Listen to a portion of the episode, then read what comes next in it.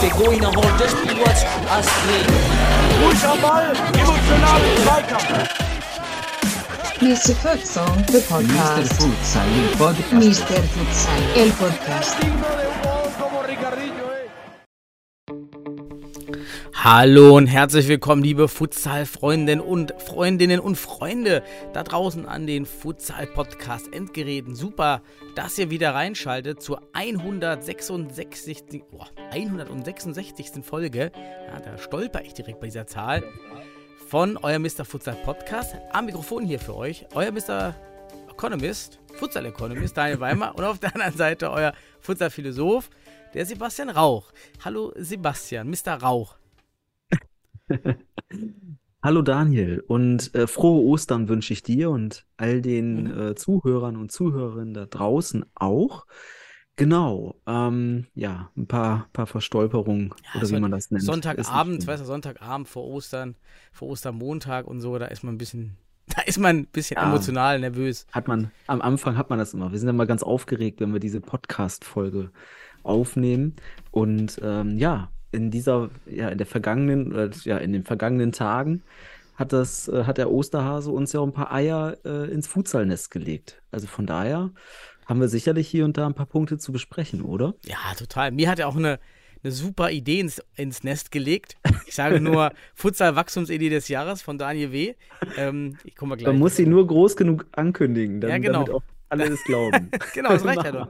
Richtig, immer nur wiederholen und dann penetrieren alle, dann irgendwann wird, das, wird die Story zur Wahrheit. Das Narrativ.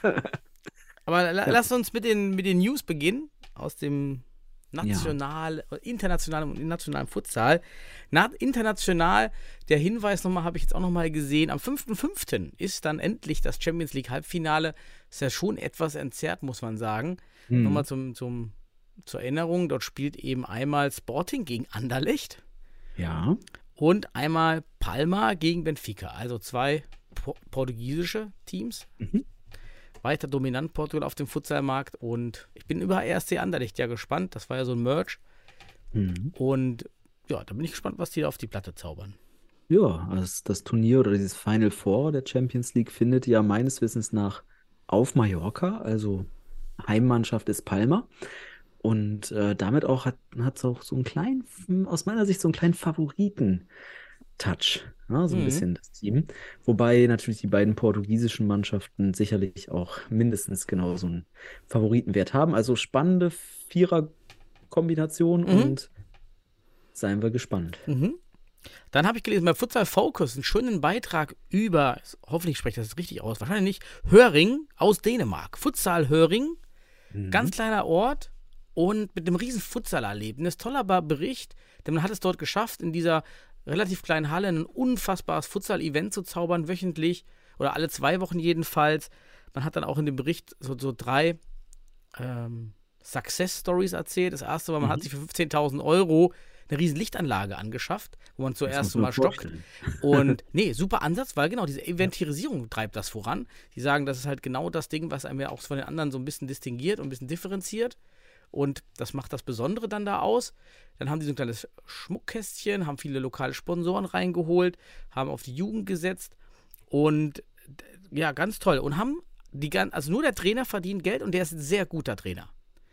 Ja. Auch ein guter Ansatz. Also wirklich, weil damit die Spieler sich anziehen lassen von diesem guten Trainer und nicht andersrum. Und man steckt eben dann eigentlich die, die, die komplette Entlohnung des Kaders in den Trainer, der dann die guten Spieler aus dem Land zusammenzieht.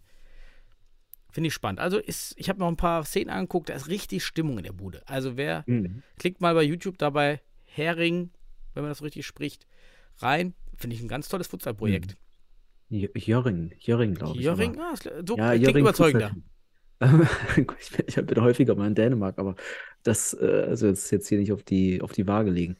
Ähm, ja, finde ich auch total spannend, dass man sein, das erste Geld, was man einnimmt, äh, für das Eventmanagement ausgibt, damit man eben den, den, das Futsal-Spiel oder das Erlebnis Futsal zu einem, einem tatsächlichen Erlebnis macht. Ich glaube, da ging es ja um, um, dass man da irgendwie so äh, Lichtshow macht und so weiter, was Mhm. dann Aufmerksamkeit gezogen hat.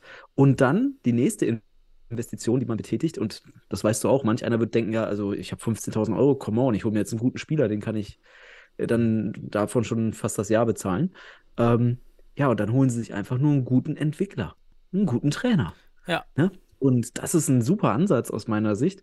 Das ist ein nachhaltiger und langfristiger Ansatz. Das heißt, Zuschauer, und das ist dann ja auch, das erzeugt dann ja auch einen Domino, Domino-Effekt, weil wenn du Zuschauer und also attraktiv bist, Event, Trainer, dann zieht das nicht nur Zuschauer an, sondern auch wiederum entwicklungswillige Spieler. Mhm. Also ist auch attraktiv für Spieler und Zuschauer. Und das finde ich ganz interessant. Und es ist ja auch eine kleine Erfolgsgeschichte. Ne? Also die haben sich auch von Jahr zu Jahr verbessert und sind jetzt Titelaspirant in Dänemark Ja, total gut. und haben sich sukzessive jedes Jahr verbessert. Also das finde ich brutal geil. Und sicherlich für Deutschland auch eine Idee. Also für Vereine in Deutschland sicherlich Mhm. ähm, interessant hinzuschauen. Dann sagt dir die Kings League etwas? Mir Oh, ich habe davon, ich, ich hab davon gehört. Also ich, war- ich hat, hatten wir es nicht sogar schon mal? Ja, ich, kann sein. Auf jeden Fall hat mich äh, bei uns Fortuna im, im Jo Park, schöne Grüße. Ähm, wir haben gemeinsam in seinem Keller nämlich das Spiel Ah, ja. Weilendorf gegen Fortuna geschaut. ja, ich- weiß es wieder. Ich weiß und wieder. er hat mich drauf gebracht. Ja, genau. Piquet Piquet. hat diese Liga gegründet. Ja. Und es geht im 7 und 7, äh, 7 versus 7 Mhm. Feld und ein richtig modernes Konzept. Also man merkt, wie kann man, wie würde man eine Sportart konzipieren, dass sie dieser, dieser, diesem jugendlichen Konsumverhalten entspricht. Mhm. Influencer, viel über Bild, viel über Ton, über Reels, whatever, also in dieser wirklichen Influencer-Welt. Und so hat man das aufgebaut. Dort hatten nämlich zwölf Teams starten dort, teilweise mit Stars, mit Ja. ähm, Aguero, mit Ronaldinho, der kommt auch ab und zu mal vorbei. Dann hat jeder Club von diesen zwölf hat eine Influencer als Präsident, die auch irgendwie manchmal, Mhm. glaube ich, auch mitzocken oder so. Also da ist schon mal diese Verbindung zu den Influencern da, die sich ja selbst promoten. Und das heißt, da hat man die Zielgruppe einfach mitgebracht. Also nicht andersrum, nicht wie im Futsal. Man versucht die Zielgruppe zu überzeugen. Nee, du bringst die Zielgruppe einfach mit. Ja, und die, dann konsumiert die das einfach. Und das ist halt so spannend daran, das ist ein richtig geiler Ansatz. Und man hat es auch ah, so wie so ein Arcade-Modus. Ja, so wer da früher Ja, so diese genau. Spiele äh, kennt, man zieht dann vor dem Spiel so Action-Cards. Mhm. Und dann steckt da sowas drin wie sofort Elfmeter oder Genau. auf einmal zwei Minuten in Überzahl. Genau. Kopfballtor doppelt, keine Ahnung. Ja, ich kann mich erinnern. Äh, Mhm. Kann man bei, bei YouTube suchen. Ist Ja. richtig geil. Ich hatte, ich hatte mir das angeschaut. Ähm, total innovativ und mischt ganz viele Spielideen. Auch, ich, ich sag mal, spieltheoretisch total interessant, wie man die Gegner hier gegeneinander Mhm. antreten lässt und dann Überraschungseffekte erzeugt und auch taktische, weil wenn du jetzt deine Karten hast und du hast da irgendwie zwei, drei Karten, du hast irgendwelche, die bevorteilen dich ja, ne?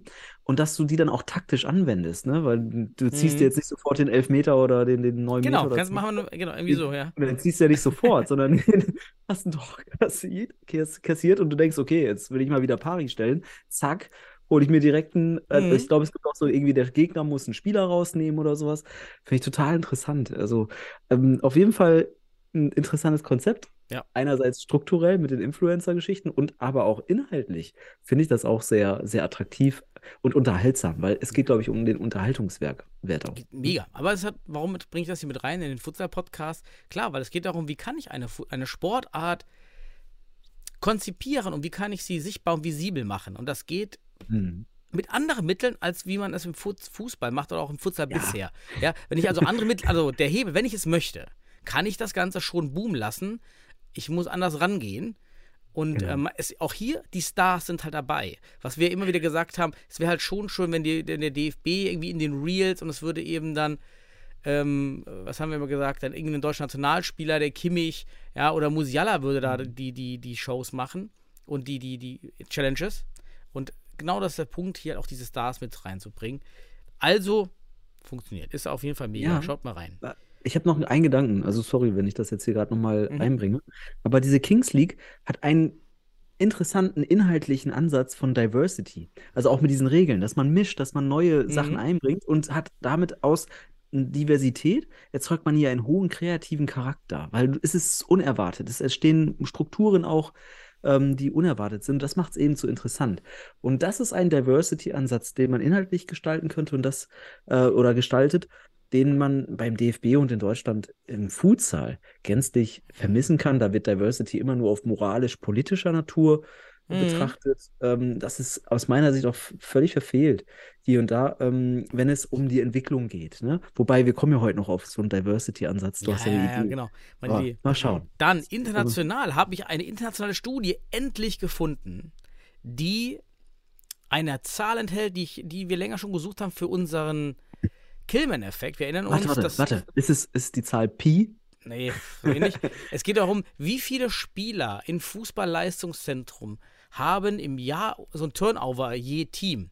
Und hier Hm. in einer Studie aus dem Jahr 2020, und es gibt auch eine 23-Studie, die habe ich jetzt bei ResearchGate mal angefordert, von äh, Paul Ford ist hier der, der Leading Author. Und hier geht, die haben halt irgendwie ein Survey gemacht mit verschiedenen NLZs und die Umfragen und dort kommt eben 29 Prozent im Durchschnitt NLZs gehen verloren im Jahr. Und das ist ja Hm. genau die Zahl, mit der man kalkulieren kann. Futsal Lane, wenn vielleicht die Zuhörer sich daran erinnern, also dass man parallele Ausbildung macht, man hat ein Futsal-Team für in der Jugend Ja. und Fußball und die, damit aus dem Fußballteam die Spieler in die Futsal Lane kommen, um später dann zurückkommen eventuell. Das ist eine hohe Zahl, 29% Mhm. Turnover. Als, als Forschungsmethodologe muss ich da mal kurz noch eine Frage stellen. Steht da denn auch, wo die hingehen? Gehen die einfach nur raus aus den NLZs? In, also ist da Müssen irgendwie wir mal reinschauen, die Studie die- war noch nicht verfügbar. Ich habe die Mhm. auch angefordert, deshalb, ich habe Mhm. jetzt noch nicht gesehen, die war ist über einen Verlag und bei ResearchGate kann man aber die Autoren recht einfach jetzt Ah, anfordern, ob man den, den Beitrag bekommen kann. Und über ein altes Forscherprofil sehe ich ja, Ja. noch sehe ich ja sehr seriös aus da. Passt. Heute, heute bist du nicht mehr seriös. Okay, ja, Sport du Hey, ich sag nur Fußball 30 gucken. internationale Publikationen im Bereich Sport. Ey, Ja, Also ja, also das So. sollte man nicht, äh, immer nicht wieder. Ja gut, schätzen hier. So, dann, genau. Dann haben wir aus dem deutschen Futsal einmal eine Rückmeldung vor, aus Liria von Exxon. Denn er hat uns geschrieben, dass wir ihn falsch ausgesprochen haben. Ich danke ihm dafür, denn er meint, er heißt äh, Exxon Recepi. Und ähm, eh, wir hatten im Podcast angedeutet, dass er doch schon mal irgendwie bei 1894 war, auch schon länger im Futsal. Ja, schon ewig dabei, ne? Und er hat mir jetzt geschrieben, wo er war, seine Station. Also erstmal schöne Grüße an Exxon. Und er hat geschrieben, er war halt tatsächlich mit Johnny Göde bei Neuenhagen. Das war der Start. Ist dann zu Berlin City, Ma- Meinhard, wer nennt Jörg Meinhard. Ja. Dann zu Liria. Dann zu 1894. Fred Böttcher, also hat er die besten Manager da mitgenommen. Mhm. Und dann wieder zu Liria. Also er hat da echt eine riesen Reise hinter sich in Berlin Ja, und ist nun jetzt mit Liria kämpft um den Aufstieg. Ja, genau. Danke. Aber den Namen haben wir den echt so, so komplett Du falsch hast ihn, glaube ich, ausgesprochen. falsch ausgesprochen. Nee, ich habe Rexy Pi, Recipe. Ja, du äh, hast ich da voll reingehauen. Ich habe alles gegeben und äh, aber ich habe auch hingewiesen, dass wir uns vielleicht mal. Aber Dankeschön, Dankeschön. Genau. Also ist ein, ist ein interessanter Spieler und auch einer derjenigen, die in Berlin sicherlich ähm, seit Jahren die Fahne des Futsals hochhalten. Und dann habe ich noch eine, eine Nachricht bei, ah, was Pupa habe ich nicht aufgeschrieben, über den SV Klenn, der mir gar nichts sagt. Aus dem Nichts ist ein Grundschulverein, wahrscheinlich in Klenn. Ja. Und hier, man hat einen Artikel aufgesetzt, ja, Futsal funktioniert auch unter freiem Himmel, denn hier veranstaltet man das jährliche Schulturnier als Futsalturnier eben draußen auf einem Kunstrasen. Und die Message war, hey, das funktioniert ja genauso gut. Und ähm, der Vorteil ist natürlich, dass, wenn man kleine Hallen hat, diese Schulsporthallen, die fassen ja kaum Zuschauer. Und wenn du aber die Eltern mitnehmen möchtest von den Spielern, dann geht das in Schulen halt nicht. Und dann kannst du einfach das Futsal-Turnier draußen verlegen. Das sagen wir auch immer. Futsal ist ein Konzept, ist ein Mindset. Ja, ist, ein, ein, eine, ist der Raum und der Ball und das bestimmt, was du tust in dieser Sportart. Aber das kannst du halt auch genauso draußen machen, wie es ja auch in Spanien und Brasilien ist, wo diese Dinger eh draußen rumstehen, die Futsalfelder. Also kannst du auch einfach auf, normal auf Kunstrasen spielen.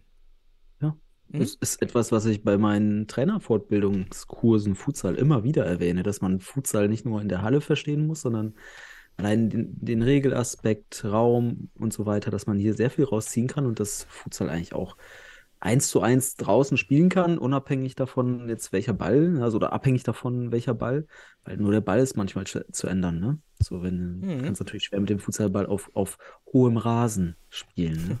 Da bringt er nicht viel. Ja, interessant. Und dann komme ich jetzt bei den News zu meiner Idee. ja, Äh, warte, So. mal, ich hab, äh, soll ich Ach noch ein paar formale News äh, ja, ger ja gerne. Weil, weil du jetzt natürlich jetzt gleich sicherlich deine, deine, deine Was, was denn? Hast du, hast du Trainer come, Comeback beim MCH oder was? Nein, das, das, nein, nein, das ist nicht in, in der Planung.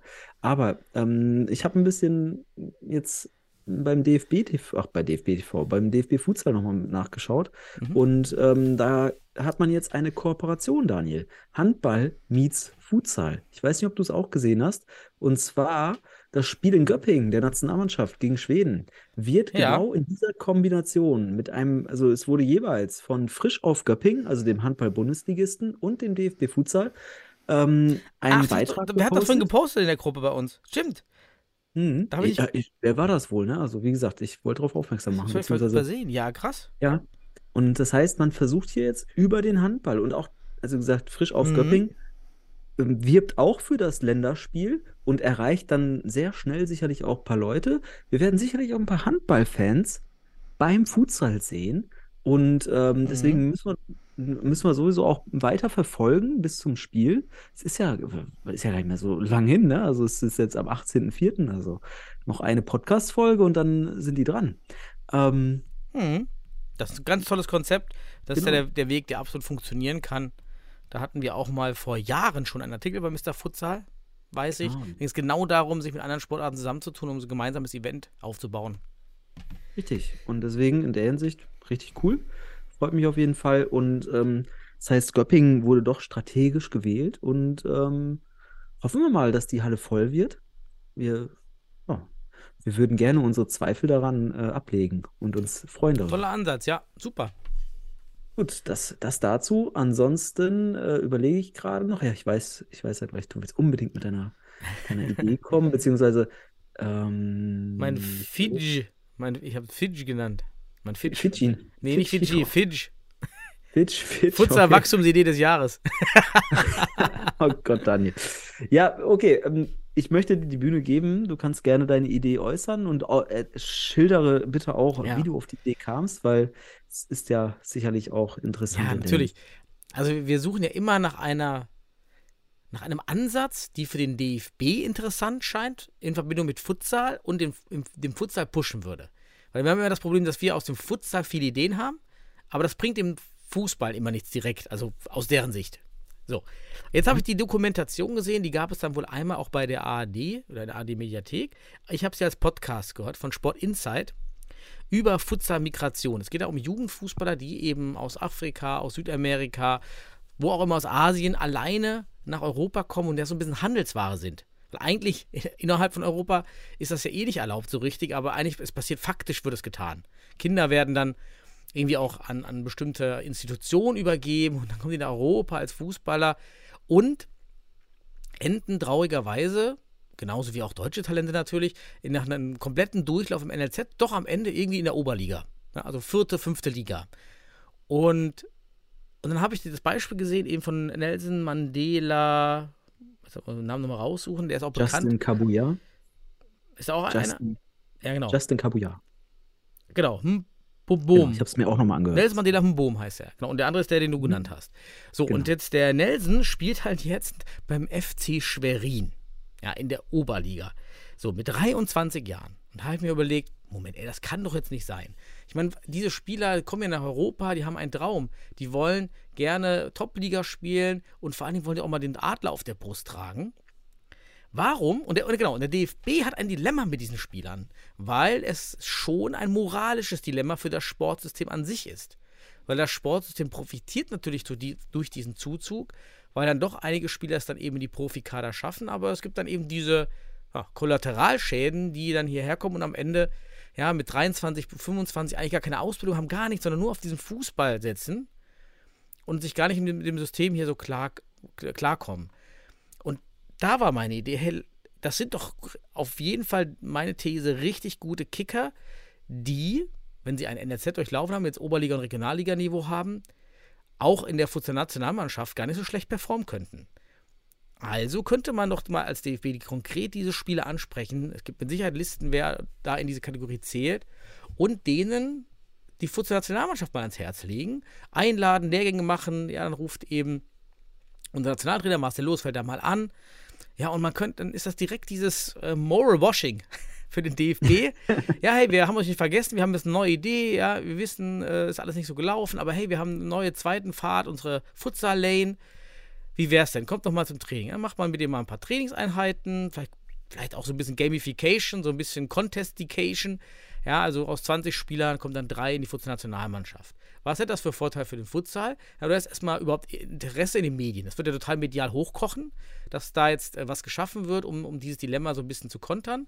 Dann hast du zweitens Top-Spieler, die in den Futsal wechseln, zwar die Nationalmannschaft, aber sobald die gut performen, ja, was wirst du denn denken, wer da als erstes hingeht und sich die Spieler holen wird? Das heißt, die, die Top-Teams werden natürlich so, so super Interesse daran haben, deutsche Spieler zu holen.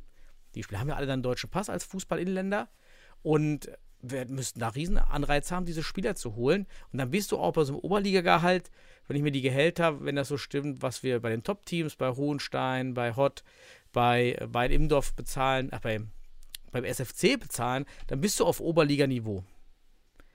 Und dann könnte man nämlich einen super Win-Win für alle drei Beteiligten, für den Futsalsport, für den DFB, für die, für die Spieler eben, weil die nochmal auch immer diese Wertschätzung bekommen und auch, so wie ich das aus der Doku halt auch raus, sehr viel über diese Ehre geht. Ja, ey, also es hat mir echt leid getan, diesen jungen Spieler da beim FC Schwerin in der Provinz zu sehen. Ja, und er lebt dann ja auch davon und dann lebt er in diesem Dorf.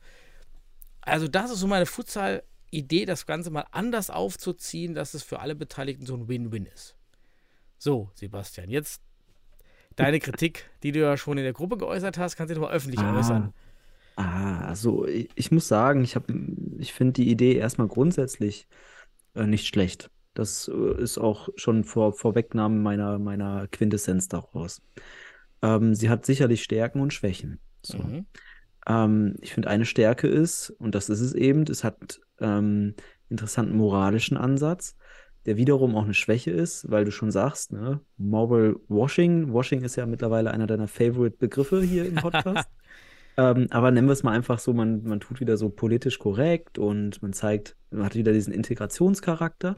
Aber da muss ich auch mal drauf eingehen, denn es wäre ja durchaus integrativ. Ne? Also mhm. Spielern würde hier wenn denn deine Prämissen stimmen, da komme ich nämlich darauf, da kommt gleich die Kritik noch. Mhm. Ähm, aber ähm, die, den Spielern wird hier eine Perspektive gegeben, sportlich und sicherlich auch, und jetzt kommt der Punkt, weil du sagtest, ja, also Oberliga-Gehalt oder Bundesliga-Gehalt, wenn sie so gut sind, sicherlich auch ökonomisch, ne? mhm. sportlich. Nationalmannschaft, Bundesliga und ökonomisch. Ähm, aber da ist auch schon aus meiner Sicht die Frage nach der Prämisse, die wir nur durch die Praktizierung wirklich auch überprüfen können. Und zwar, sind die wirklich so gute Futsaler dann auf Anhieb? Ne? Es gibt sicherlich Punkte, die, die schon dafür sprechen würden. Ne? Aber würden die wirklich Spieler verdrängen, die in diesem Gehaltssegment Segment in der Bundesliga sind? Sind die wirklich so gut? Sind die so übertalentiert und auch schon mit all dem? Man könnte natürlich sagen, wenn man die für ein, zwei Jahre trainieren würde, dann wäre da sicherlich super, super äh, Leistungsfähigkeit. Ne? Das ist sicherlich eine interessante Prämisse. Aber ich glaube, da, an dieser Prämisse, die kann man, also das ist das Schöne, die Theorie wird hier erst in der Praxis äh, überprüfbar. Ähm, und das ist die Schwäche, die ich daran sehe. Andererseits natürlich, wir können über Menschenbilder sprechen, etc., wie du schon sagst. Ne? Also, das ist eher ein Problem dann des DFBs und überhaupt des, des internationalen Fuß Fußballgeschäfts, wie das da abläuft mit, ich sag mal, das ist ja nahezu Menschenhandel. Also, mhm. wenn nicht, ne, also moderner Menschenhandel 2.0 oder was auch immer.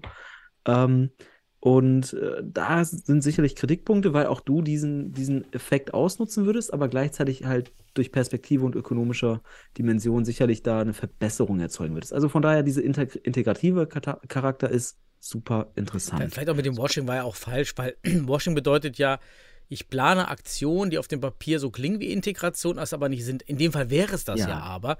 Es, also es wäre ja schon eine sehr, sehr gezielte und auch Win-Win soziale Kampagne für alle Beteiligten. Also war dieses ja. Washing war eigentlich falsch. Genau.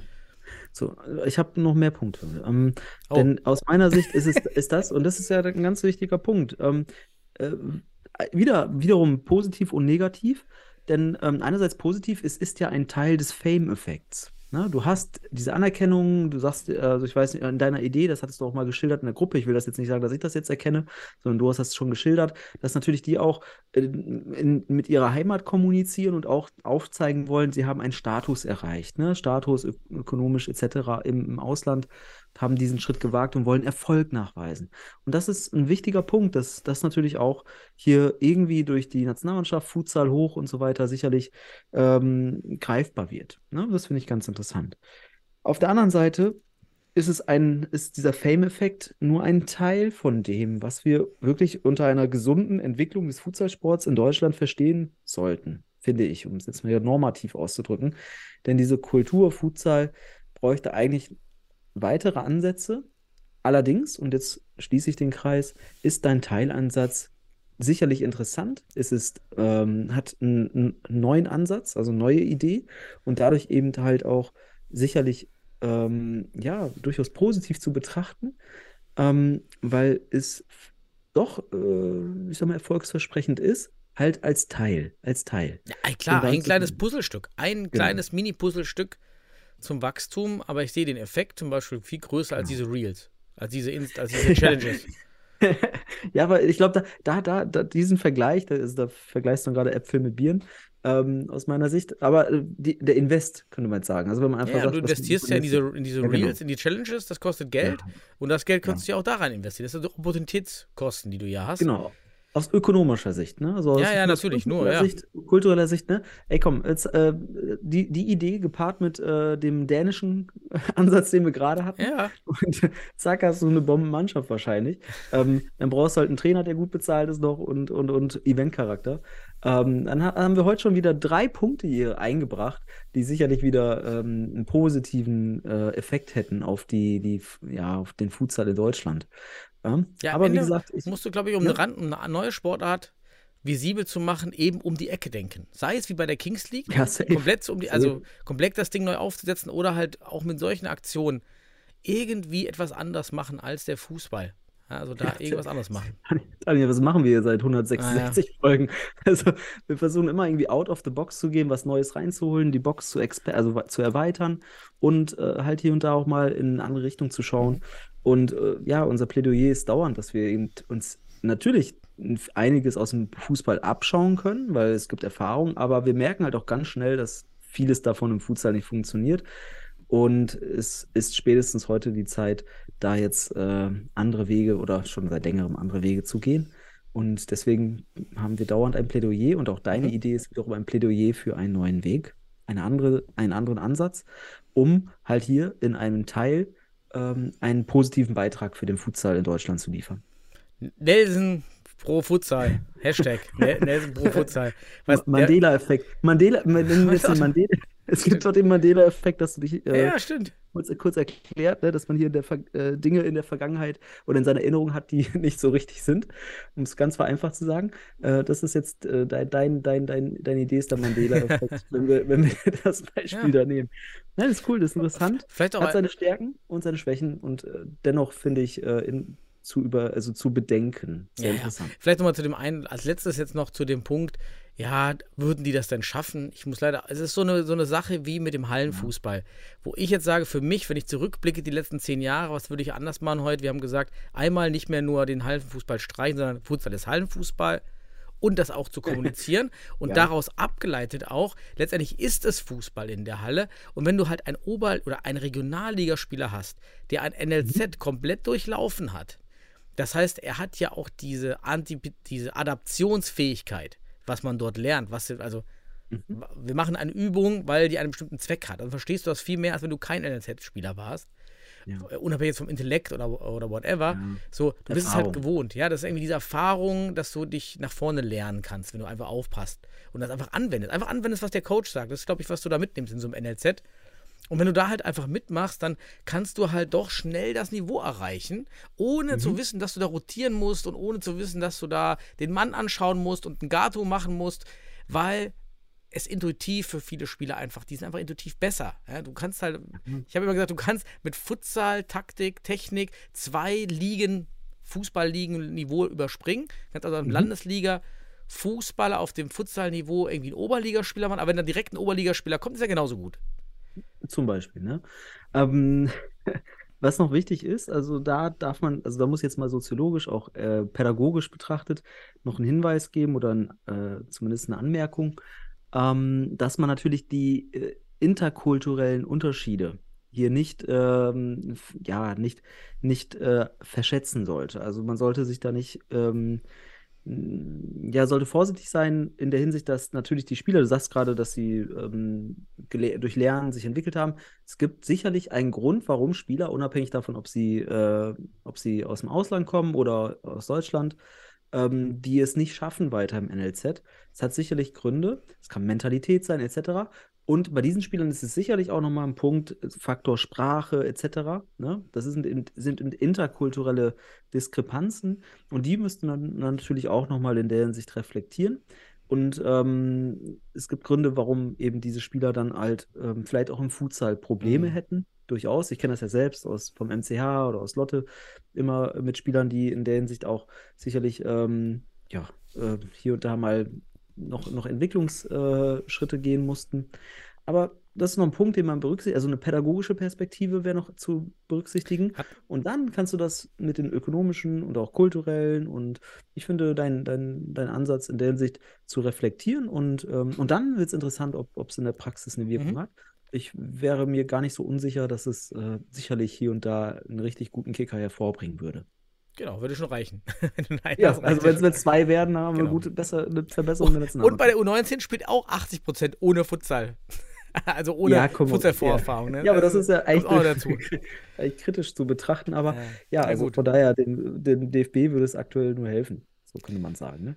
Das war mein Fitch, mein Futsal, meine Futsal-Idee des, Futsal-Wachstumsidee des Jahres. Sagen wir mal, eine, eine, eine Teilidee des Jahres, Ja, könnte okay. man sagen. So. Wir werden sicherlich noch ein paar Ideen hervorbringen, hatten auch schon einige. Ähm, aber es ist sicherlich zu bedenken und ähm, ja, Mhm. mal wieder ein Punkt, ähm, dem, etwas oder wo wir für, wofür wir 166 Podcast-Folgen stehen mit dem Mr. Futsal Podcast.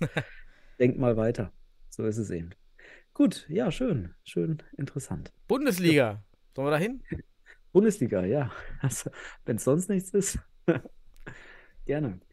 Das, äh, der, der, das Osterwochenende stand an, Daniel. Das stand an und es waren sehr viele enge Partien. Man muss schon auf den ersten Blick sagen, die diesjährige Runde ist deutlich ausgeglichener als letztes Jahr. Mhm. Da hatten wir deutlichere Ergebnisse. Wir haben jetzt eigentlich ja nur das Spiel Hott gegen St. Pauli, was, ja, ohne Diskussion halt am Ende klar war. Aber alle anderen Spiele, inklusive der Relegation, Mhm. super offen, super spannend, mega gut.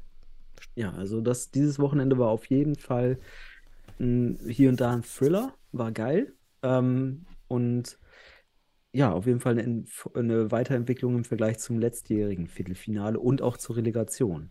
Aber lass uns doch mit der Relegation starten. Da ist es ja auch in der Hinsicht Mhm. sehr spannend. Und da gab es ja die Relegationsgruppe 1. Dort traf der TSG 1846 Mainz in seinem ja, primären auf primär, doch, äh, doch primären Auftritt in dieser Relegationsgruppe zu Hause auf Wacker, den Bundesliga-Relegationsabsteiger, äh, Ja. Was auch immer. Und dieses Spiel, ich kann es ja vorwegnehmen, ähm, äh, endete 1 zu 1, was die Gruppe natürlich auch nochmal weiter spannend macht. Ähm, und äh, ja, vorab muss man sagen, Christian hat uns ja auch ein paar Aufzeichnungen mitgegeben. Es gab ja nichts vom DFB, also es ist ja auch echt Mhm. Müssen wir nochmal beto betonen, so interessante Relegationsgruppen bisher, ähm, die Erwartungen auf jeden Fall ähm, hier und da erfüllen, was Spannung angeht. Und wir, wir sehen nichts, aber dafür hat Mainz auf jeden Fall was gemacht. Es sollen ja auch noch Highlights kommen oder sind schon da, ich weiß es nicht, da soll ja noch was kommen. Aber was ich jetzt daraus gesehen habe, und du sicherlich auch, tolle Stimmung, 150 Zuschauer, das ist schon äh, über Durchschnitt Bundesliga-Niveau. Ähm, willst du mehr erzählen, Daniel? Ja, Bitte. die 150 Zuschauer waren da im Mainzer Schmuckkästchen. Ich war selbst schon ja schon dort. Ist eine wirklich tolle Halle. Habe ich jetzt auch wieder mich gefreut, dass ich diese Halle wieder gesehen habe. Wirklich haben sie gut geschmückt, auch dekoriert die Halle. Toll. Das drumherum hat echt gepasst da in Mainz und am Ende das Ergebnis nach so langer ja, Abstinenz auf diesem Niveau. Auch, denke ich, denn man hat ja nur diese verkorkste Südwestmeisterschaft mit, mit, den, mit einigen Teams, die dann am Ende gar nicht angetreten sind. Von daher toll, dass man hier zum 1 zu 1 gekommen ist. Ich hätte auch viel mehr zu den Toren gesagt. Ich habe auch im Livestream die, die, die, das ganze Spiel die zu den Toren gespult, aber leider war der Kameramann genau bei diesen zwei Toren immer zu spät. Deshalb habe ich nur aufgeschrieben, 0-1 durch Metigi. Er läuft irgendwie da durch sehr gut, muss man sagen. Tankt sich durch, wird aber auch nicht geblockt von den Mainzern, macht dann das 1 zu 0. Mhm. Und auf der anderen Seite war es ein Eckball, den Ernst reinmacht, eine Minute 25 vor Ende. Ja. Da hat die Halle gebebt danach. Leider auch da nicht so richtig viel zu sehen, warum jetzt der Spieler in der Mitte nicht zugestellt wird. Ähm, am Ende Mhm. macht Ernst am zweiten Pfosten das Ding da leicht rein. Nicht viel gesehen. Ernst leider gelb-rot. Ist ein wichtiger Spieler Also, für. Der tragische Mainz. Ja, genau. Eine Minute nach dem Tor kriegt er gelb-rot und fehlt natürlich Mhm. jetzt im nächsten Spiel. Ernst war schon in der Bundesliga Mhm. ein wichtiger Mann. Fehlt jetzt jetzt, ja. Es ist ja jetzt erstmal auch dann erstmal Spielpause, denn das nächste Spiel findet dann ja zwischen dem TSG 1846 Mainz und dem UFC Paas statt. Am 29.04. wieder in Mainz um 18.30 Uhr. Ich hoffe da auf ähnliche Stimmung, vielleicht sogar ein Stream, das wäre auch eine geile Idee. Und die beiden können hier schon auf jeden Fall ein Zeichen oder also in diesem Spiel kann es schon ein Deut werden, äh, wer nach oben gehen will, in die Bundesliga oder oben geht. Ja, Mhm. Paas liegt jetzt mit drei Punkten natürlich vorne. Allerdings muss man sagen, in diesem Spiel zwischen Mainz und Wacker, Wacker mit einer aus meiner Sicht ähm, besseren äh, Konstellation an Spielern. Suntic war dabei, man hat das auch in Mhm. dem, was ich gesehen habe, gesehen, dass da deutlich mehr, also eine Verbesserung da war. Und ähm, auch von dem, was man sich zwischenzeitlich an Informationen zu Pass geholt hat, dass Pass wohl da auch sehr gut gekontert hat gegen, gegen Wacker. Ich denke, das Spiel zwischen Mainz und Pass wird ein ganz interessantes. Ist ja auch geografisch äh, nicht gerade weit voneinander entfernt. Also Offenbach und Mainz ist ja, ist eigentlich ein Hessenschlager fast, wobei Mainzer werden mich jetzt hier rügen. Na, aber ist interessant auf jeden Fall. Ähm, und ja, sollte, sollte Paas dort gewinnen, dann haben sie auf jeden Fall einen großen Vorsprung. Dann sind sie mit äh, ah, sechs Punkten, fünf Punkte Vorsprung auf die anderen beiden nach zwei Spielen. Das ist schon wäre schon stark. Wenn Mainz aber gewinnt, dann ändert sich hier die Konstellation komplett. Und dann hast du wirklich Wacker wieder im Rennen, dann hast du Paas im Rennen und Mainz im Rennen. Dann bleibt es höchst spannend. Also sollte Mainz gegen Paas gewinnen, haben wir hier eine wahnsinnig spannende Gruppe, weil Wacker auch auf einmal wieder voll drin ist. Also in der Hinsicht äh, geniale Geschichte. Mainz aber natürlich gehandicapt, weil der Kapitän Ernst in diesem Spiel fehlen wird. Allerdings gehe ich davon aus, dass sich hier und da Mainz auch mal was einfallen lassen wird. Vielleicht die Lightning-Taktik oder sowas, Daniel. Ja, du? das wäre stark. Das war doch mal hinten reinstellen, immer den Ball nach vorne und nur den Konter fahren, wenn man Interception hat. Ja, meine, wäre zu wünschen. Ja, hast du was, hast noch was zu dem Spiel? Oder? Nee, ich würde ich jetzt nichts weiter. Mich freut's und das bleibt spannend. In der zweiten Gruppe war natürlich die größere Überraschung. Ja, Wahnsinn. Also, äh, vielleicht braucht Sparta das, dass man sie als Außenseiter bezeichnet, aber die Spartaner waren ja immer schon wieder äh, Außenseiter, wenn man so ein bisschen geschichtsträchtig da denkt. Ähm, ja, und die gewinnen gegen den FC Liria mit 7 zu 3, Daniel. Ähm, ich habe sogar ein bisschen was gesehen, weil es gab in der äh, Sparta-Story eine Übertragung und jetzt auch nochmal im Nachgang. Ach, ähm, das habe ich mir gar nicht angeschaut. Siehst du? ja, also es war interessant. Ähm, einmal, also es schien, dass das ein guter Konterfutsal war, muss man sagen, so vom, vom Spielerischen. Ähm, zumindest was ich gesehen habe. Also ich äh, kann meine Hand nicht ins Feuer legen dafür. Und ein überragendes Empty Net Goal, irgendwie gefühlt 100 Meter hochgeschossen und dann irgendwie hinten rein. Äh, Gab es in dem Spiel auch noch, das habe ich auch gesehen in den Aufnahmen. Das fallende Blatt von Mila Ayuhara. Das war doch Genau, auch so. äh, Ja, in der CU-Arena, die ist ja schön hoch, ne? Also es ist ja nicht die Kerschensteiner Straße bei Pauli. Ähm, also in der Hinsicht, das habe ich gesehen. Ähm, aber wir haben ja auch noch ein paar Berichte gekriegt aus, Ham aus Hamburg. Ne? Also ähm, vielleicht möchtest du was erzählen dazu? Ja, Jannis hat uns geschrieben, vielen Dank dafür und hat berichtet, ähm, dass das eine sehr, sehr gute Stimmung in der Halle war. 120 Zuschauer tatsächlich vor Ort. Also auch das, Bundesliga-Mittelwert, super. War auch da, wie Trommler waren wohl auch da, kann ich jetzt nicht aktiv sagen. Und Sparta war wohl das ganze Spiel über doch schon deutlich besser. Gut, 7 zu 3 ist jetzt auch nicht gerade eng. Dabei ist besonders Sascha de la Cuesta aufgefallen. Wir kennen ihn schon früher auch bei den Panthers mal aktiv. Ja. Ist also im Futsal kein unbekanntes Blatt. Aber man hat wohl auch noch jetzt äh, gute Oberligaspieler hinzugeholt. Bergmann und Kobal, die wir da mal im Auge behalten sollen. Ich bin mal gespannt auf die, auf die Szenen, ob die zwei Spieler da so rausstechen. Also man hat da anscheinend schon ein gutes Team zu. Und da kommt man wieder zu uns, was wir eben diskutiert haben. Kann man Fußballer reinwerfen? Haben die das Niveau? Anscheinend, also anscheinend Also geht das auf. für deine, für deine Idee, Genau. dass, äh, dass man das auf jeden Fall in, in dem Bereich hier auf jeden Fall. Und, und, ähm, und was das Ganze für mich ja so disruptiv macht, ist ja wirklich, dass Liria ein Jahr lang jetzt kein Spiel verloren hat und noch besser fast jedes Spiel mit fünf Tonnen Unterschied gewonnen hat. Also die ganze Liga ja zerschossen haben. Also man hat sie da wirklich eigentlich ganz klar, dabei waren wir beide auch äh, Favorit dieser Gruppe. Ja, aber wa- warte mal, warte mal. Ich, also ich habe zwar Favorit gesagt, aber ich habe auch die, die Gefahren aufgezeigt, was in so einer schwachen Liga dann natürlich nicht mitkommt. Und zwar Wettkampfgefühl äh, so richtig, ne? Du hast mehr Trainingsspielcharakter. Und wenn du dann manch, eine Mannschaft hast, die individuell so gut ist, die dann auch ähm, hier und da was, was machen kann, was dich aushebelt, wie Sparta es hier nachgez äh, ja, nachgewiesen hat, dann kriegst du auf einmal im Wettkampf Probleme, ne? weil Sparta sicherlich hier und da ein paar sehr unerwartete Dinge gemacht hat. Und, Und Underdog-Rolle. die Underdog-Rolle Underdog-Rolle, genau. ist ja dann genau, auch wieder leichter als diese klare Favoritenrolle, mit der Liria Genau. gekämpft hat. Genau. Boah. Also Liria, muss man sagen, haben, die haben Glück, dass sie hier noch ein Rückspiel kriegen zu Hause. Ne? Da können sie nämlich nachweisen, ob sie denn wirklich der Top-Favorit ist, äh, sind.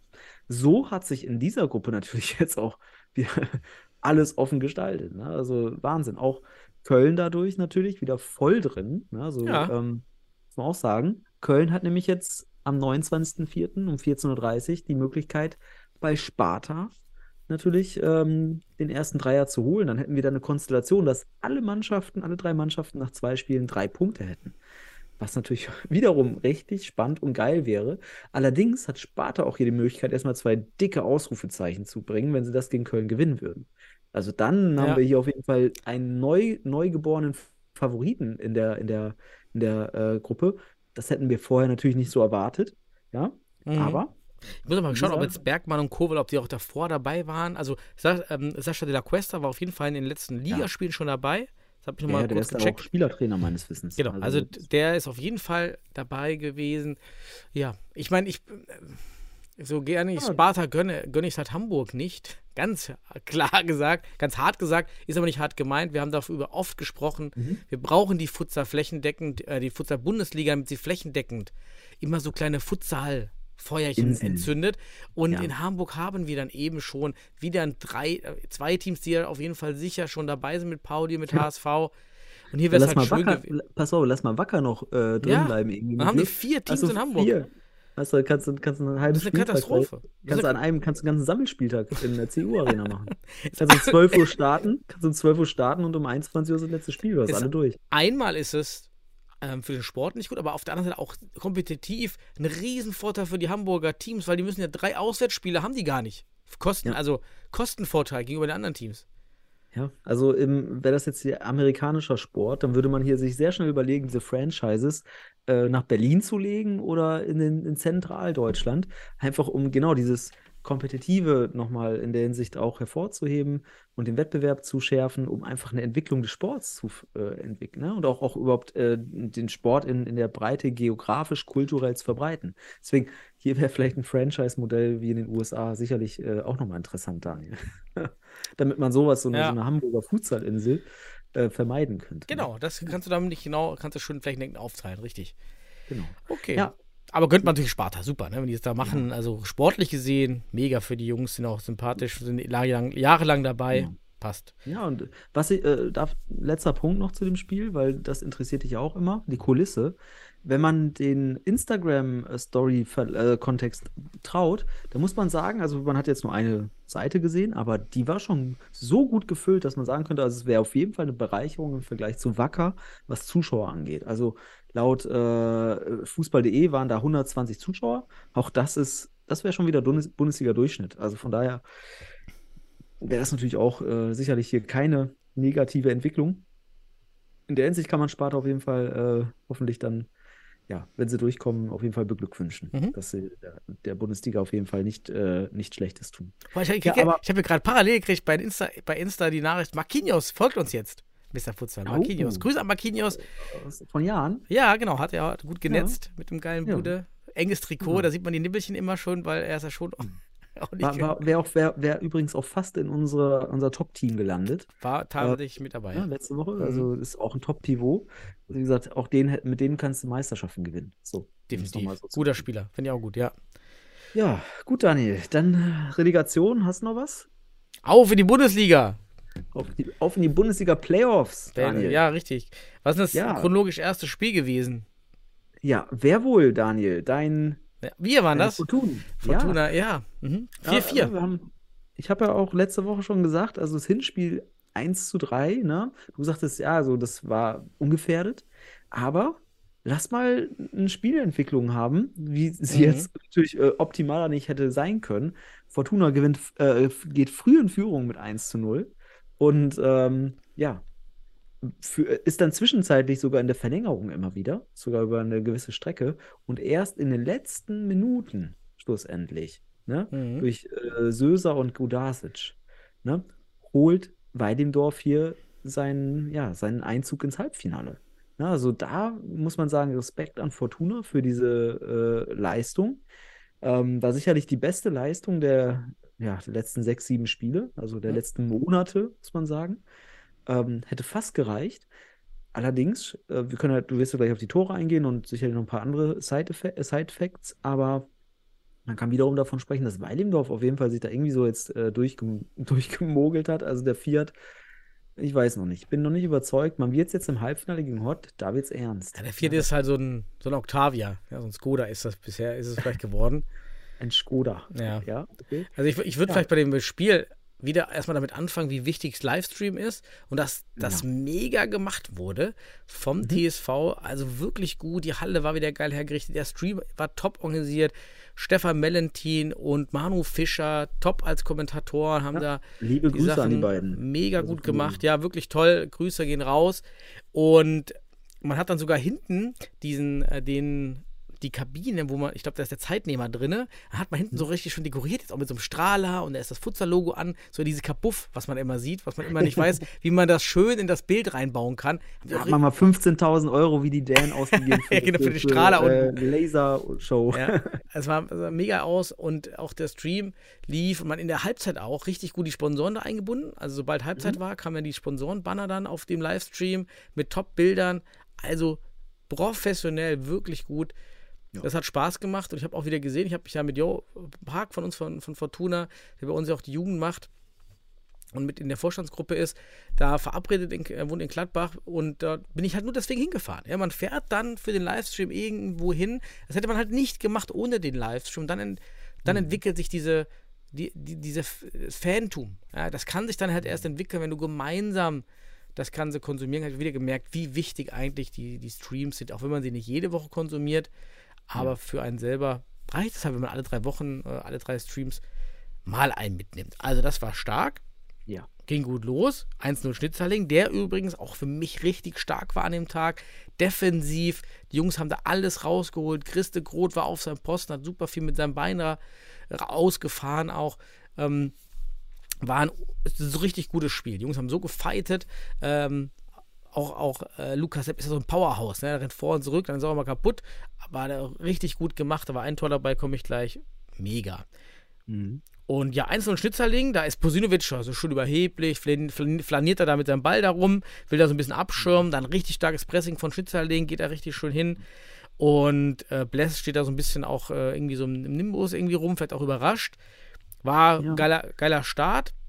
Darf ich kurz äh, immer wieder ein bisschen einhaken? Denn Ja, ich fand das Duell Schnitzerling gegen Bosinovic sehr interessant, auch während des gesamten Spiels. Und ich fand dann auch in der zweiten Halbzeit über weite Strecken hat Schnitzerling Bosinovic auch beim 2-0, ne, Ball abgefangen etc., wirklich den Schneid abgekauft. Also Ja. Bosinovic war, hat, hat an diesem Tag vielleicht nicht ganz so viel Bock gezeigt nach außen, hat aber natürlich noch einen entscheidenden Effekt gehabt. Nur Schnitzerling hat dieses Duell in diesem Spiel auf jeden Fall Ja. ähm, sehr gut für sich entschieden. Wie damals, Ja, als- 1990, Guido Buchwald gegen Maradona. Ja, glaub, so weit war es. Soweit war er noch nicht. Okay. Aber trotzdem interessant. Äh, weder, also weder, also, da, also ja, Schnitzerling äh, schon so ein kleiner Buchwald, aber ich weiß nicht, ob Bosinovic auf diese Höhe gehoben wird. Nee, aber ähm, den fand ich interessant. Dieses Duell fand ich sehr interessant in dem Ja, Spiel. hat er gut gemacht. Ähm, genau, und äh, insgesamt, du sagst gerade bei Pless, beim ersten Tor, komme ich gleich noch drauf. Für mich hat Pless Weidendorf ins Halbfinale gebracht. Also, der hat einiges noch rausgeholt, war wirklich ein sehr gutes Spiel von ihm, aber mach mal weiter. Ja, der, der, der, kommt auch, dann hat er super Szene, auch 1 gegen 1, einmal ganz klares Tor für uns. Also hundertprozentige Chance holt er raus. War jetzt nicht, Ja. dass Plessi einen schlechten Tag hatte an, an, in dem Spiel. Stand, war halt auch, war jetzt nicht plus minus null, steht da halt so ein bisschen rum. Aber egal, dann 0-2, dann gab die rote Karte für Kasic. Das war völlig Mhm. auch gerechtfertigt, hat man auch gesehen dann direkt. Da 0-2 Fahrs, nach der Halbzeit direkt wieder Bam. Wir haben das Tor verpasst, weil wir da oben waren und haben noch irgendwie Essen geholt. Mal 2-0, wie, wo kommt das Tor denn her? Und war ein super Pivot-Spiel von Vars, wie er sich da rumdreht, um Söser in alter Pivot-Manier. Stark gemacht. Dann durch die Beine geschossen. Also Genau. war richtig gut. Schönes Pivot-Tor. Dann natürlich Suak Ak dann relativ zeitnah danach. Super auf Bosinovic, vor allem nimmt er so klassisch Futsal. Ne? Ak nimmt den Ball, geht in die Bewegung, passt dann den Ball, ist ja dann schon in der Laufbewegung, läuft deshalb bei ähm, Vasili bei uns vorbei und, nicht Vasili, ähm, mal gucken, ich, die Namen vergessen äh, von unserer ukrainischen Spieler, muss ich mal nochmal hinterher gucken, weil es so viele sind. Mhm. Da bin ich immer ein bisschen. Äh, Valeri. Der Valeri geht an ihm vorbei mit unfassbarem Speed. Äh, Bosinovic, mega Pivot-Leistung, klack, klack, klack. Abschirm rüber. Gut, dann geht er ein bisschen in die kurze Ecke, ein bisschen unglücklich oder gut rausgeschaut, kann beides sein. Mega Ja. gemacht. Also es war eigentlich gut von, von Weil Imdorf hier. Ja, aber hier muss man sagen, ähm, aus meiner Sicht, der Gegenspieler von Bosinovic in dem Moment, Reznicek oder sowas, hat hier, das war nicht äh, Schnitzerling bei Bosinovic, der viel zu weit weg, der gibt denen wieder den Raum zum Drehen. Und man muss sagen, in dem Moment, beim, im Stand von 2-0 für Fortuna, ist Fortuna in der Verlängerung. Ja, also das ist ganz Mhm. wichtig, dass du hier hart dran bist, dass du Bosinovic gar nicht anspielbar machst und dass du da vielleicht auch, weil Bosinovic so weit in der Tiefe steht, vielleicht auch vor ihm stehst. Ne? Einfach mal da ein bisschen irritierend auch mal einfach die Passwege so zu schließen und dann mit De Gros zu kommunizieren. Aber Reznicek so weit weg und dann mm, kriegt äh, die, die, die Querlage, kriegt dann äh, äh, Suat aus spitzen Winkel. Und hier fand ich dann, muss ich sagen, De Groot wieder technisch. Also da kann der einfach stabil das kurze Eck decken, einfach in La Cruz gehen oder einfach am Pfosten stehen und da passiert nichts. Aber ganz komische Technik wieder, also kriegt den Ball rein und dann steht es 2 zu 1 oder 1 zu 2. Aber es ging ja weiter, Daniel. Erzähl Ja. mehr. Dann holt Weidemdorf auf. 2 zu 2 durch Söser, weil Thiemann macht einen unglücklichen Pass auf Schnitzerling und ja, dann geht Söser dann natürlich gut durch, lässt er sich nicht nehmen. Äh, war die Frage, okay, der Schubser von Bosinovic gegen Thiemann, ist das so ein Foul? An sich sind die Futterregeln schon klar, weil du darfst auch nicht blocken mit ausgestreckter Hand. Also eigentlich müsste es Ja, abgepfiffen werden, nicht weil es ein Schubser ist, sondern weil du ihn mit ausgestreckter Hand blockst. Hm, Und ja, in dem Moment muss man sagen, es war schon ein Schubser. Also er geht, man sieht das, seine Arme äh, sind nicht ausgestreckt, sondern so, sie, sie, sie drücken richtig nach vorne und zwar auch dann auf irgendwie auf Halshöhe fast.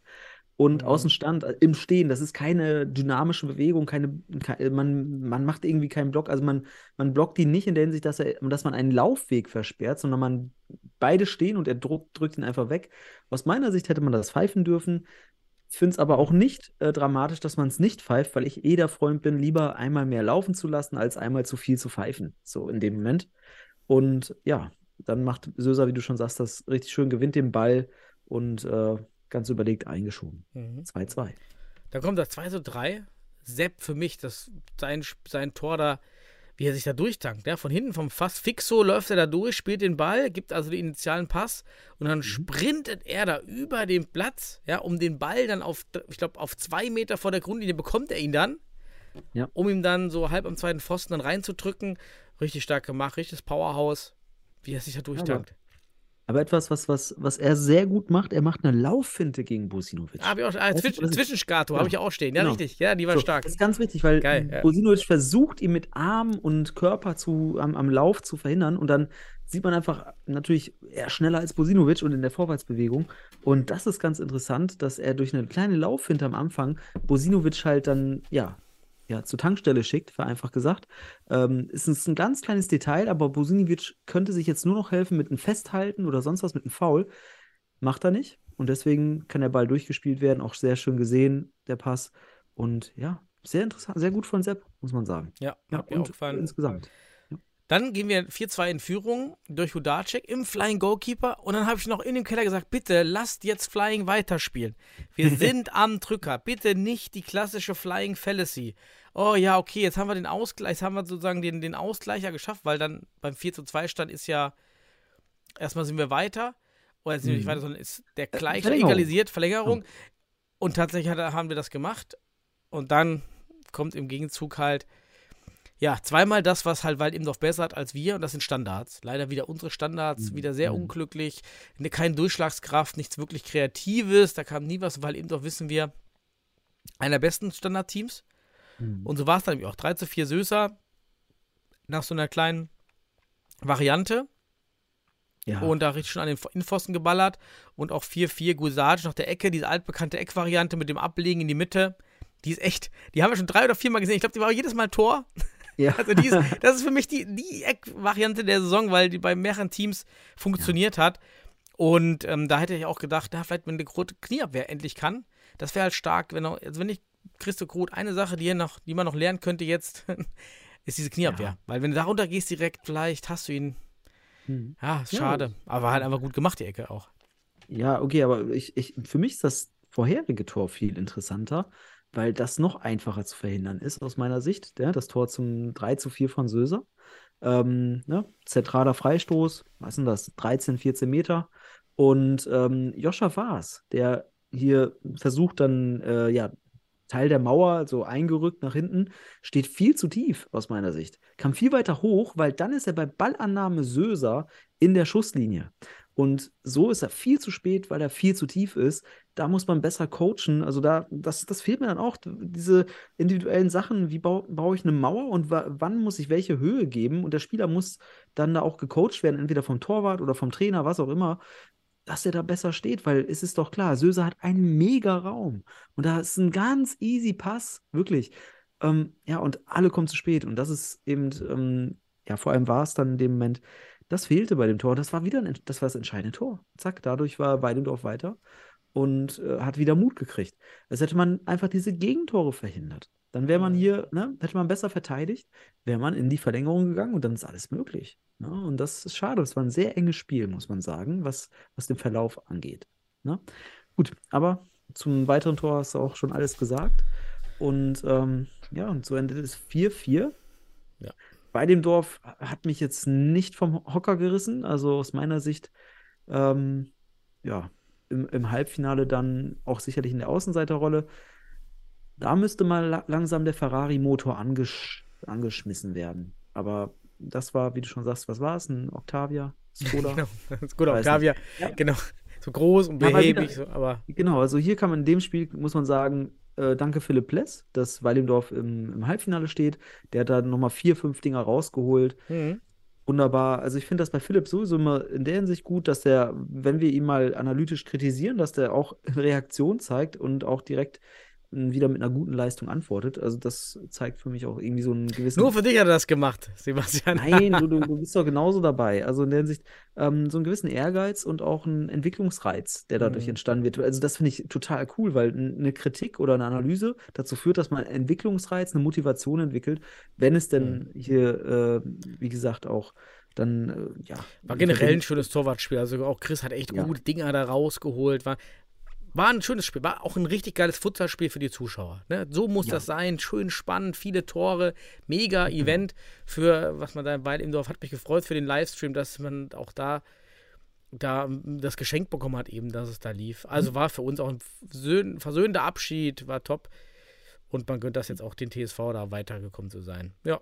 Na, gut. Mhm. Gehen wir ins Viertelfinale 2. Da kam jetzt keine Überraschung zustande. Hott gewinnt 8 zu 0 gegen St. Pauli. Ja, ich will da jetzt nicht viel analytisch geben. St. Pauli reist mit, ich glaube, zwei Feldspielern als Auswechselspieler mit. Bunsemeyer muss wieder auf die Bank. Bunsemann hat Ja. gespielt. Ja, stand auf jeden Fall auf der Bank. Ähm, Nee, war auf, mir- hat echt gespielt in der einen, am Ja. Ende, ja, stand ja, auf ja, der Platte. Ja, genau, genau, genau. Mein, also, ja, aber laut, also wahrscheinlich hat er erst auch von der Bank äh, ist er reingekommen. Ach so, ja. Ja. Stimmt. Hm. Wie gesagt, wir haben gesagt, Pauli zieht wenigstens durch, aber gut, im Viertelfinale erwarte ich das auch. Ähm, aber dann leider hier äh, einfach, ja, gegen, gegen Hotz sind einfach keine, keine Kräuter gewachsen für, Nee, für halt Pauli schwer. gewesen. Das ist einfach eine andere Liga gewesen für, für also in diesem Viertelfinale. Das war das mit Abstand deutlichste Viertelfinale. Das war ein Viertelfinale wie letztes Jahr, so ungefähr. Ja. So. Ich mein, Und Hott, Ja, bitte. Wie du sagst, Hauptsache angetreten, man die 295 Zuschauer, da auch wieder jetzt Spieltagsrekord, hatten da ein schönes Event. Pauli hat auch versucht, am Anfang mit Flying zu spielen und die hatten auch am Anfang nämlich sehr viel Pech, weil die zwei Tore, die Gegentore, die ersten Mal, waren ja abgefälscht. Das war wirklich Pecher eigentlich. Man hatte da somit auch mit dem Flying anscheinend auch mal ein bisschen was- noch was Neues versucht, so ein bisschen die Relativitätstheorie so ein bisschen zu probieren. Fand ich gut. Und äh, Pott war im Tor. Unser Felix Lobrecht des deutschen Futsals war jetzt mal bei, bei Hot im Tor. Hat auch mal ein, ein paar Paraden gezeigt. Ja, ich habe noch hingeschrieben, einmal Dudek hat eine richtig geile Knieabwehr gemacht. Mhm. Beim Stand von 2 zu 0 oder so. Das sah richtig Ja. schön aus. Würde ich mir auch von anderen Torhütern wünschen. Das ist genau das Ding, was noch nicht jeder in der Bundesliga kann, der Torhüter. Genau diese Aha. Knieabwehr. Und 6-0 von Ribeiro. Boah, den er in den Winkel hämmert. Relativ spitz. Ähm, 13 Meter. Boah. Unglaublich. Ja, nochmal noch mal ein Punkt. Ähm, weil am Anfang sprachst du davon, ja, unglücklich, dass die Dinge abgefälscht sind. Nee, also aus meiner Sicht ist das auch nicht glücklich für Hot, Hot weil die schießen. Wenn du, guck dir mal auf höchstem Niveau den Futsal an, wie viele Schüsse abgefälscht reingehen, das ist es eben. Die nehmen die Schüsse und Hot hat in der Hinsicht etwas im Laufe der, der, der Saison entwickelt und zwar mehr Abschlüsse. Mehr Abschlüsse. Man kommt häufiger zum Abschluss aus der zweiten Reihe, man schießt, man schießt, man schießt. Und dann gehen die Dinge auch zwingendermaßen rein. Das ist ein erarbeitetes Glück, wenn man denn so sagen will. Und deswegen macht sich Hot hier gerade auch auf, wirklich der absolute Top-Favorit auf den Titel zu sein. Mit einem kleinen Fragezeichen, denn sie haben leider kein Heimspiel, wenn sie ins Finale kommen. Da müssen sie auswärts ran. Das kann wieder ein Nachteil sein. Aber leistungsgemäß, die letzten Monate, muss man einfach sagen, Hot ist der heißeste Scheiß aktuell in der Bundesliga, was, was, äh, ja, was das inhaltliche Fußballspiel angeht. Und weil sie sich sukzessive an den richtigen Punkten weiterentwickeln. Und das meine ich eben. Ich weiß noch, irgendwann, weiß nicht, vor Monaten habe ich mal gesagt, Stuttgart hat genau diesen Vorteil, die nehmen die Schüsse und sie, die hauen die Dinger rein. Hot hat genau diese Punkte, wo sie ihre Schwächen hatten, jetzt in der Hinsicht aufgeräumt, hatten auch die richtigen Gegner dafür, muss man sagen. Also mit Pauli ist natürlich ein, war das jetzt für die mehr Trainingsspiel als Wettkampfspiel, muss man leider sagen. Aber der Bessere ist hier deutlich weitergekommen und Hohenstein wird im Halbfinale dann gegen Weilendorf, ja, das ist dann ja das Halbfinale meines Wissens, ne? Ja. Liege ich da richtig, ja, ähm, hier halt sicherlich die Favoritenrolle einnehmen. Ne? Gut, das zu dem Spiel, Stimmung war toll, Mhm. also Spiel in Hohenstein immer wieder empfehlenswert. Kommen wir zum Viertelfinale 3. Da haben wir vor, nach dem Hinspiel gesagt, oh, das ist das offenste Ding. Dabei wurde es in den anderen Spielen noch deutlich interessanter, Stimmt. muss man sagen. Ähm, ja, Jan Regensburg gewinnt 4 zu 0 das Rückspiel gegen die HSV Panthers und wir ist somit ins Halbfinale eingezogen. Vor 270 Zuschauern. Die Stimmung war gut, es war ein Livestream-Spiel. Ähm, ja, Daniel, ich, äh, bevor ich da irgendwas zu sage, ich gebe dir immer den Vortritt. Bitte. Ja, ich habe jetzt die, ich, ich war da im Auto, weil ich ja zum, zu dem äh, gefahren bin, um das andere Live-Spiel, Mhm. Livestream-Spiel zu sehen. Ja, ähm, äh, für den, für den Jahren, die, diese doch jetzt klare Sieg, es freut mich. Man hat jetzt endlich da Mhm. abgeschlossen, man ist endlich in der, da angekommen, wo man sich ja auch schon letztes Jahr gesehen hat, äh, in dem ersten Jahr der Bundesliga, aber Mhm. absolut zu Recht, ne? Weil 1-0 Pörsch, da äh, Pörsch macht einen richtig schönen Pivot-Doppelpass, Labiat Ja. blockt ihn nicht. So recht einfach. Celani kann nicht weiter raus, weil eben da auch vorne, ich weiß nicht, wer da Pivot war, ob es äh, Marquinhos war, weiß ich gar nicht, da schon tief steht. Da wäre nämlich ein Punkt, aber dann, wo Pörsch schießt, da eine Knieabwehr. Also einfach auf die Knie werfen, wie da Dudek in dem anderen Spiel. Vielleicht hätte man dann auch den Ball irgendwie was dran bekommen. Das war schon gut gemacht. Ja, aber hier ist etwas, was ich sagen will noch zu, zu dem Tor. Also du willst, du willst wahrscheinlich schon fortfahren, ne? Ähm, aber zu dem Tor, es ist etwas, was Regensburg immer wieder versucht. Halt das typische Pivotspiel. Das ist bei Regensburg im Vergleich auch mit Hott zum Beispiel. Natürlich, Weilendorf versucht das auch mit Bosinovic, aber hier sieht man ein, eine ganz klare Linie, des, äh, also Passlinie, die sie suchen immer wieder. Und das ist die, der Pass in die Tiefe.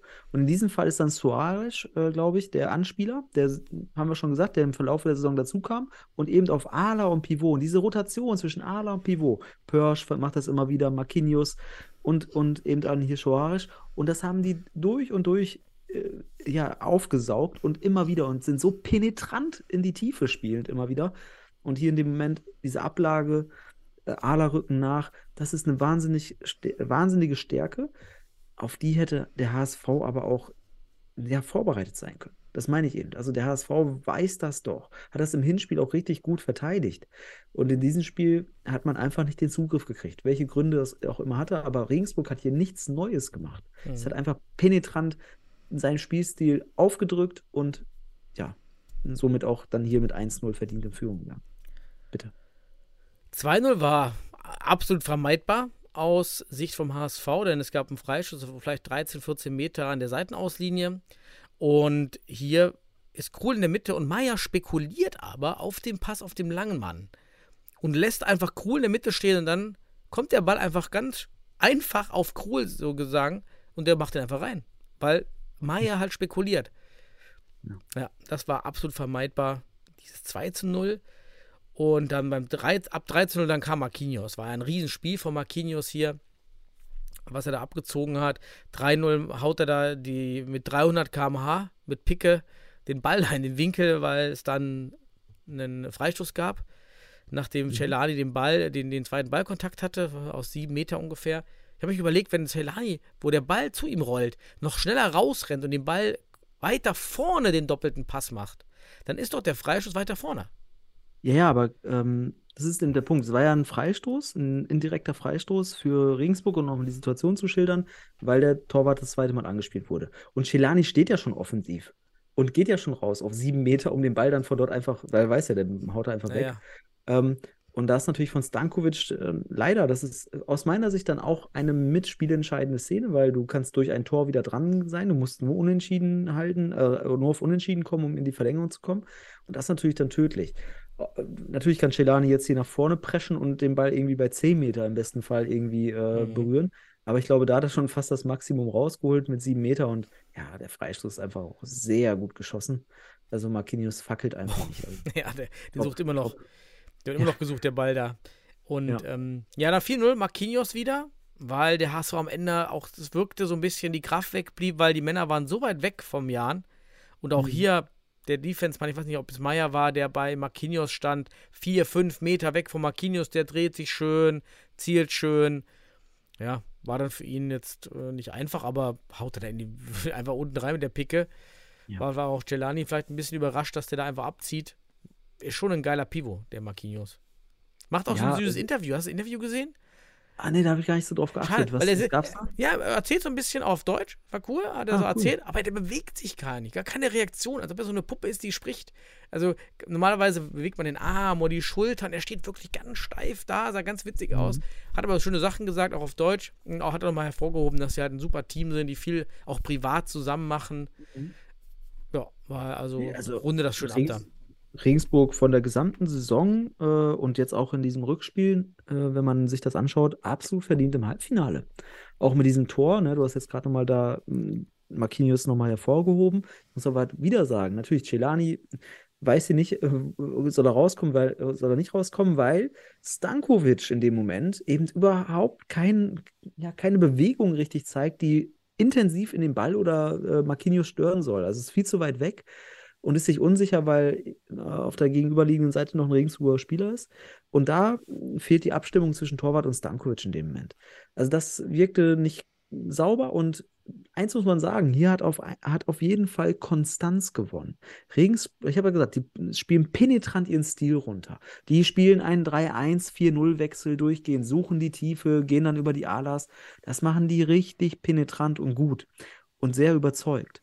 Und das ist eben, dafür brauchst du ein Team, ne, wie Marquinhos sagt, ne, im Nachgang, die müssen sich verstehen, ne? Das ist ganz wichtig. Die müssen sich untereinander auch besser äh, gut verstehen, damit du auch so penetrant diese, diese Leistung bringen kannst und diese Konstanz auf den Platz bringst. Die sind ja auch so lange schon zusammen.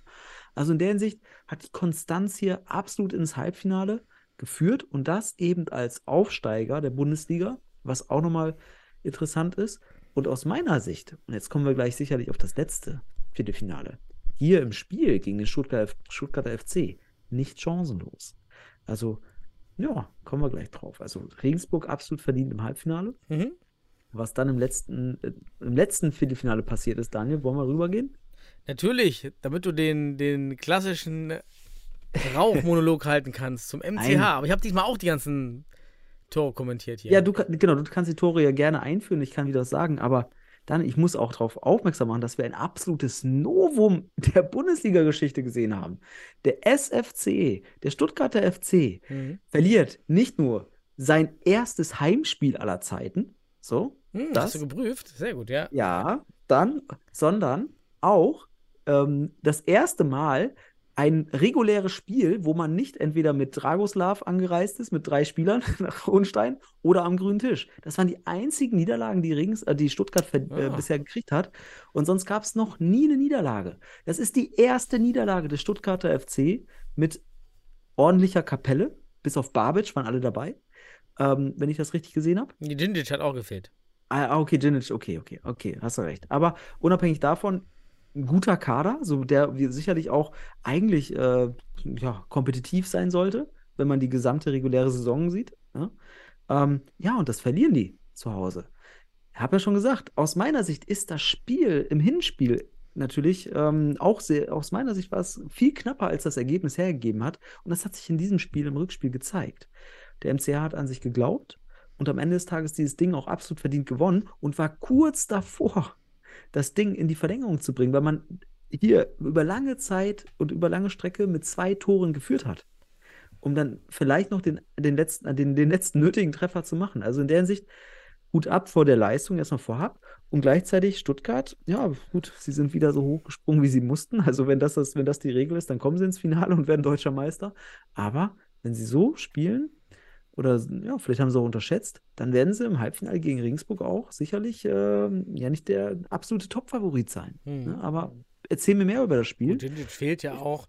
Und Ja, ja. Ähm, was man halt noch sagen kann, ist, wenn die Playoff-Regel, ko- äh, die, die Best-of-Three-Regel endlich nächstes Jahr dann kommt, die ja eigentlich schon Mhm. dieses Jahr gelten sollte, für alle Best-of-Three bedeutet, in jedem Spiel gibt es Ja. einen Sieger. Es gibt also auch, wie bei Fortuna, bei uns hätte es Verlängerungen gegeben, sodass es einen klaren Sieger gibt. Es gibt auch kein Tor hoch und runter Gezähler.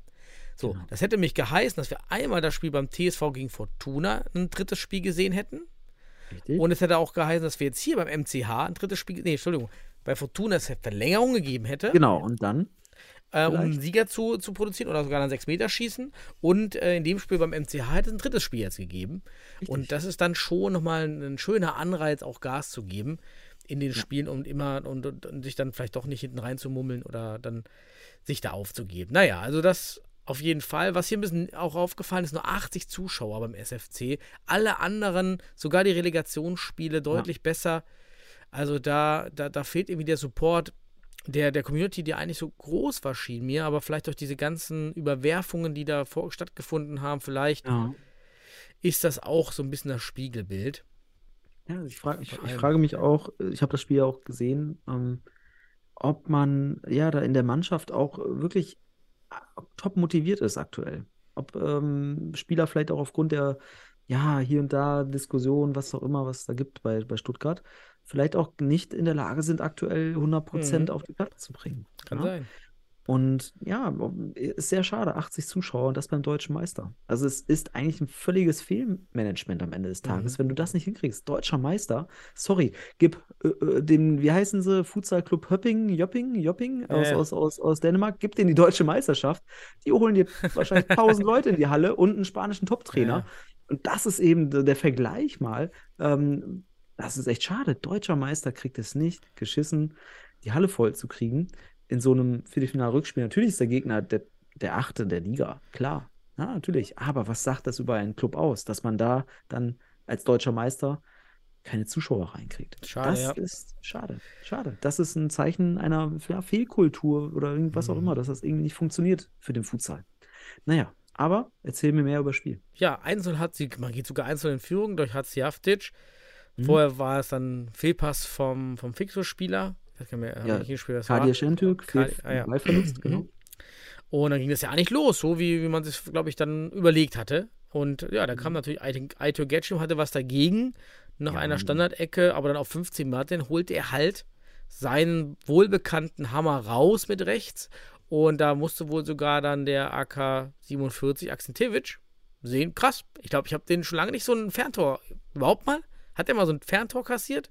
Ich bin mir nicht sicher. Korrektur, Daniel, Korrektur. Es war sein linker. Ah, Entschuldigung, ja, der linke Fuß. hat erst mit rechts, dann kam der Ball zurück Ah, ja, ja. und hat dann mit links abgezogen. Und ja, äh, ich kann mich auch nicht erinnern, dass AK-47 von 15 Metern ein Tor kassiert. Also, der Sicht, Mhm. aber spricht ja auch für unsere Wahl von Aytürk Getschim in das Top-Team der Bundesliga-Saison. Einfach ein wahnsinnig guter Spieler, auch als Assistgeber hat. In diesem Spiel ein Tor und zwei Assists gegeben und auch richtig schöne Assists. Also in der Hinsicht, in der Mhm. Hinsicht offensiv ein sehr kompletter Spieler geworden. Und ja, durchaus fragwürdig, warum der Junge nicht in der Nationalmannschaft ist, kann man sicherlich kritisieren.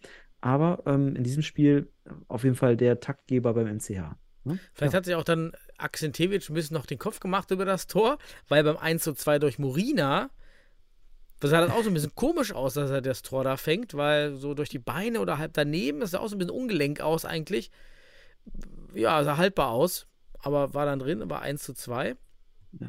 Aber ist so ein Punkt, den ich meine, Daniel, das mit, Mhm. mit der Mentalität. Wie, wie, wie sind die Jungs mental drauf bei Stuttgart? Weil Akzentjewitsch ist ja auch ein Spieler, der sicherlich ähm, ja, dort bezahlt wird und da gab es ja diese Probleme. Und was ist, äh, was, was, was passiert da im Hintergrund? Das zeigt sich dann vielleicht auch ein bisschen in der Leistung. Und diese mentale Schwäche jetzt, dass man so leichte Fehler macht, das sind ja ganz kleine Fehler, die passieren. Und die sind so selten bei Akzentjewitsch, wenn er Normalform hat.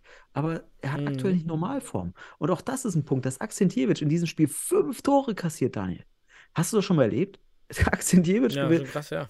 In Spiel 3 und jetzt 5, 8 Tore in zwei Spielen ist total, es ist absolute Seltenheit.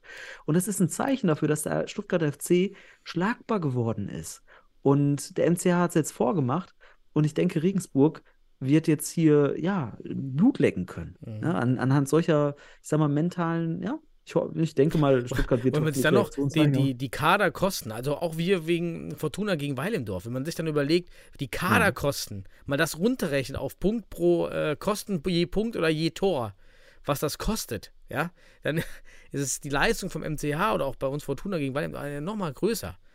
Ja, weil Ja, einfach Wahnsinn. Die, also, man- das darfst du gar nicht man- nachdenken. Ja, einfach wie, wie, wie, wie nah diese Ergebnisse sind. Ne? Also wie du Mhm. sagst, es müsste ins dritte Spiel gehen hier in dem Moment. Und das ist hier ein, ein Club, der MCH hat gar keine, gar keine Ausgaben. Ne? Ich glaube, der Trainer kriegt ein bisschen Entschädigung, aber der Rest gar nichts. Also ein Alte Getschim, Furkan Aas kriegen gar nichts. Und der Club Stuttgarter FC gibt da, weiß nicht, hunderte tausend Euros aus. Das ist unfassbar, dass, so, dass es doch nicht so weit auseinander ist. Aber ich denke, in diesem Spiel war es halt auch stark, eine starke mentale Leistung, also Mentalität des MCHs, brutal gut gegen eine schwankende mentale Leistung beim Stuttgarter FC. Mhm. Genau. Aber erzähl mehr. 1 zu 3 durch Aas, richtig schöner tiefer Pass von Getschim auf Aas, aber Ja. Aas wird auch nicht geblockt von, von, Ja. von dem SFC, äh, fix, wer auch immer das war. Und dann gegen AK-47 so ein bisschen Glück, weil AK-47 steht schon draußen, aber dann irgendwie kommt der Ball doch noch zurück auf Aas Fuß, macht er super, dann noch einen Fuß dran und kickt ihn dann so ein bisschen seitwärts rein. Also da war schon, glaube ich, die Halle schon, äh, was ist hier los? Ja, und in dem Moment bist du kurz davor, in die Verlängerung zu gehen und das Ding zu drehen. Ne? Mhm. Und aber der, der, der Pass von Getschim, dieser Diagonalpass, wunderschön gespielt aus meiner Sicht. Äh, Lubitsch in dem Moment steht wieder, steht viel zu nah an Aas dran, muss ihn eigentlich blocken dann, hätte aber einfach durch ein einfaches Einrücken hier den Pass verhindern können. Ähm, ja, Mhm. aber ein schönes Tor insgesamt, schön in die Tiefe gespielt. Und ja, dann stand es auf einmal da 3-1. Ne? Mhm. Doch- Dann 2-3 so durch Cekic, kommt wieder ran mit so einer Granate aus 15 Metern reingeballert, das Ding. Wirklich auch ein schönes Tor, muss man sagen. Aber hat auch niemand im Blick irgendwie, dass er da stand. War ein bisschen komisch, war ein bisschen unnötig, das Tor. Lubitsch blockt zwar gut, aber niemand hat Cekic da im, im Blick. War ein bisschen unnötig. Also man hätte man verhindern können, das Tor. Ja, wobei ich sag, bei dem Tor, ohne dass ich den MCH hier in Schutz nehmen will, aber das ist so schwer zu verteidigen, weil du weißt ja auch, der SFC ist so gut, der spielt das Ding auch ins Zentrum, wenn du rausläufst. Und das haben sie ja im Hinspiel leider gemacht.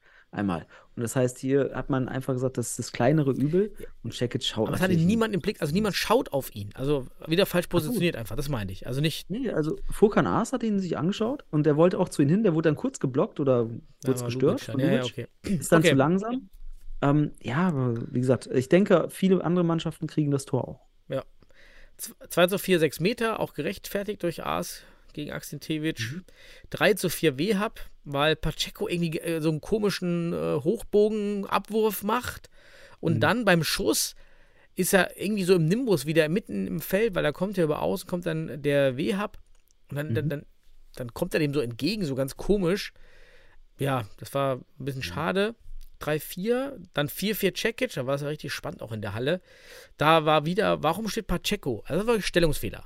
Ja, also Pac- äh, AK-47 hat drüben den Ball am Fuß und Pacheco steht auf der Grundlinie. Ja, warum steht der da? Torwart steht auf 5 Meter, immer. Ja, außer natürlich im Sichtbereich haben wir schon oft erklärt, 45 Grad, bla bla. Aber doch, doch nicht da, da steht er auf 5 Meter, der steht auf der Grundlinie. Und dann kommt der Ball tatsächlich durch. Ja, und niemand blockt den Checkage da weg und dann, ja gut, dann ist verlorene Ja. Mühe. Aber das ist es ja. Du, du sprichst etwas an, was ja ein, ein, ein, ein kleiner, kleiner Coaching-Punkt ist, der Mhm. einen riesen Effekt hat auf das gesamte Spiel, weil wenn der gegnerische Torwart den Ball hat, dann, um, um lange Bälle zu verhindern oder da eben das zu verhindern, was da passiert ist, muss der eigene Torwart einfach auf seine, weiß, auf fünf Meter oder sechs Meter stehen. Ähm, weil erstmal mit der Hand darf der den Ball nicht reinwerfen ins Tor. Und dann hast du den aber auch. Er hat ihn am. Fuß.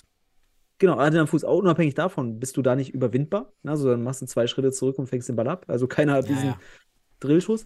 Und das ist dieser Punkt, dieses offensive Torwartspiel. Und das, da wäre dann hier das 4 zu 4 zu verhindern. Aus meiner Sicht, ähm, seit, ja, Pacheco bringt auch gut, er hat auch gute Dinger gehalten. Also ich will jetzt seine Leistung in der Hinsicht nicht schlecht reden, aber in entscheidenden Momenten fehlt ihm noch dieses, dieses, dieses aggressive, offensive Spiel, was er in der Vergangenheit vor seiner Verletzung hatte. Jetzt äh, klebt er so ein bisschen auf der Linie und kommt zu spät und dadurch hat Stuttgart hier ganz leichtes Spiel. Ne? Ja. Und dann kommt noch Gut. 4 zu 5.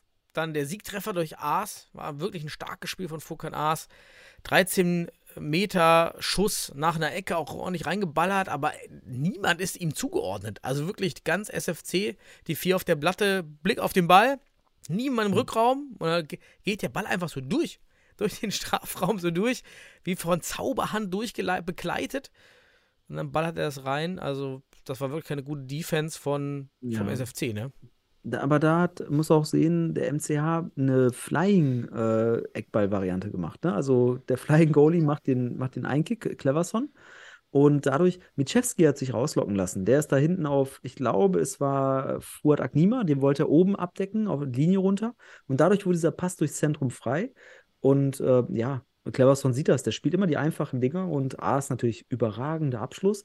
Und ich finde, äh, um- jetzt mal so ein bisschen die Saison des MCHs zu reflektieren, durch die Rückkehr von Fuakan Aas zur Rückrunde wurde der MCH auch wieder stabiler und man hat gesehen, unter den schwierigen Bedingungen hat man jetzt hier zum Abschluss eine wirklich starke Leistung gebracht, die auf jeden Fall deutlich besser ist als der achte Platz der Bundesliga. Während man aber dennoch Fragezeichen haben muss beim Stuttgarter FC. Also Riesenrespekt vor dem MCH und diese Leistung, dass man dem amtierenden Meister die erste Heimniederlage der Bundesliga-Geschichte und gleichzeitig auch unter normalen Wettkampfbedingungen die erste Niederlage beibringt. Aber das sollte zumal noch weitere Fragezeichen beim amtierenden Meister eröffnen. Also Halbfinale ja. Aber die Frage ist jetzt gegen Regensburg, Daniel. Jetzt können wir schon einen Ausblick machen. Wollen wir? Ja, lass uns schnell den Ausblick machen. Also war ein toller Spieltag auf jeden Fall. Und welches Spiel willst du zuerst machen? Ja, äh, okay. nehmen wir, nehmen SFC wir einfach- gegen. ja, nehmen ja. wir SFC gegen Jan. So, was, äh, was ist so dein Gefühl? Ja, ist ja die Frage, mit wem, welchen Kader treten die an. Wie gesagt, wir haben hier Babic und Gingic nicht, aber gerade Gingic, wir wissen, ist Mhm. eigentlich der Spieler von, vom SFC, der dann mit Mitschewski dann eigentlich schon ballert, ne? Also mit Gingic wäre es hier wahrscheinlich nichts geworden. Ah, ja. Jan hat einen, gut, hat, einen, hat einen guten Lauf, aber hat auch noch vier Spieler, ne? So die, die wirklich dann da Druck machen Mhm. können, vier, sechs vielleicht. Boah, es ist schwer, wenn, wenn Gingic und Mitschewski und Babic, wenn, wenn der SFC in Bestbesetzung da ist, reicht es wahrscheinlich. Wenn aber schon einer von denen nicht dabei ist, wird es echt eng. Dann könnte Jan durch diese auch diese positivere Atti- Attitude, die die gerade haben im Team, würde ich dem Jan das zusprechen. Mhm. Ja. Also ich sehe den Jahr nicht chancenlos in dem Spiel, aber unter ähnlicher Prämisse wie du. Also, dass, dass der SFC auf jeden Fall mindestens ein, zwei seiner Spieler nicht dabei hat. Ja, das auf jeden Fall. Denn sollte der SFC in voller Kapelle sein, wird man sehr viel Kontrolle kriegen wieder. Also diese, diese, die Spieler haben einfach die Erfahrung und die Fähigkeiten, das Spiel zu kontrollieren.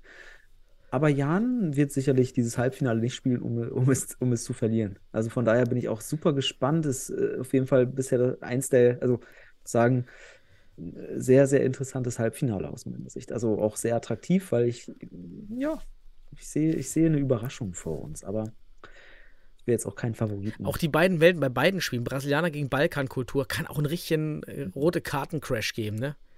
Also, das könnte Das richtig eskalieren.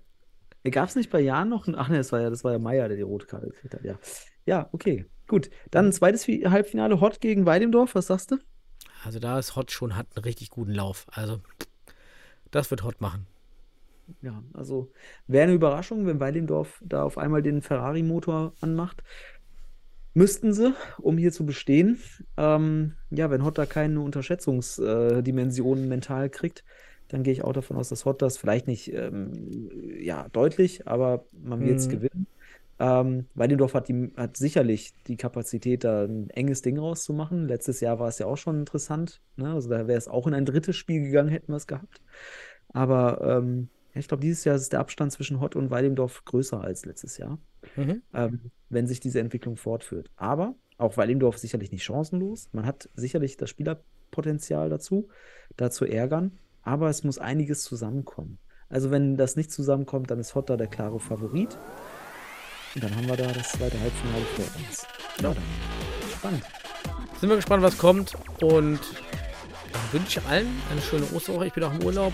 Von daher schön, dass wir das aufgenommen haben jetzt hier am Samstag, am Sonntag. Und dann wünsche ich dir und den ganzen Zuhörern schöne Ostern, Ostermontag und Osterferien. Wer fährt mit dem Podcast natürlich zusammen auf der, auf der langen Fahrt im Urlaub. Ja. Ja, dann bis nächste Woche. Bis nächste Woche, Daniel. Schönen Urlaub dir und allen anderen eine schöne Woche. Lasst es euch gut gehen.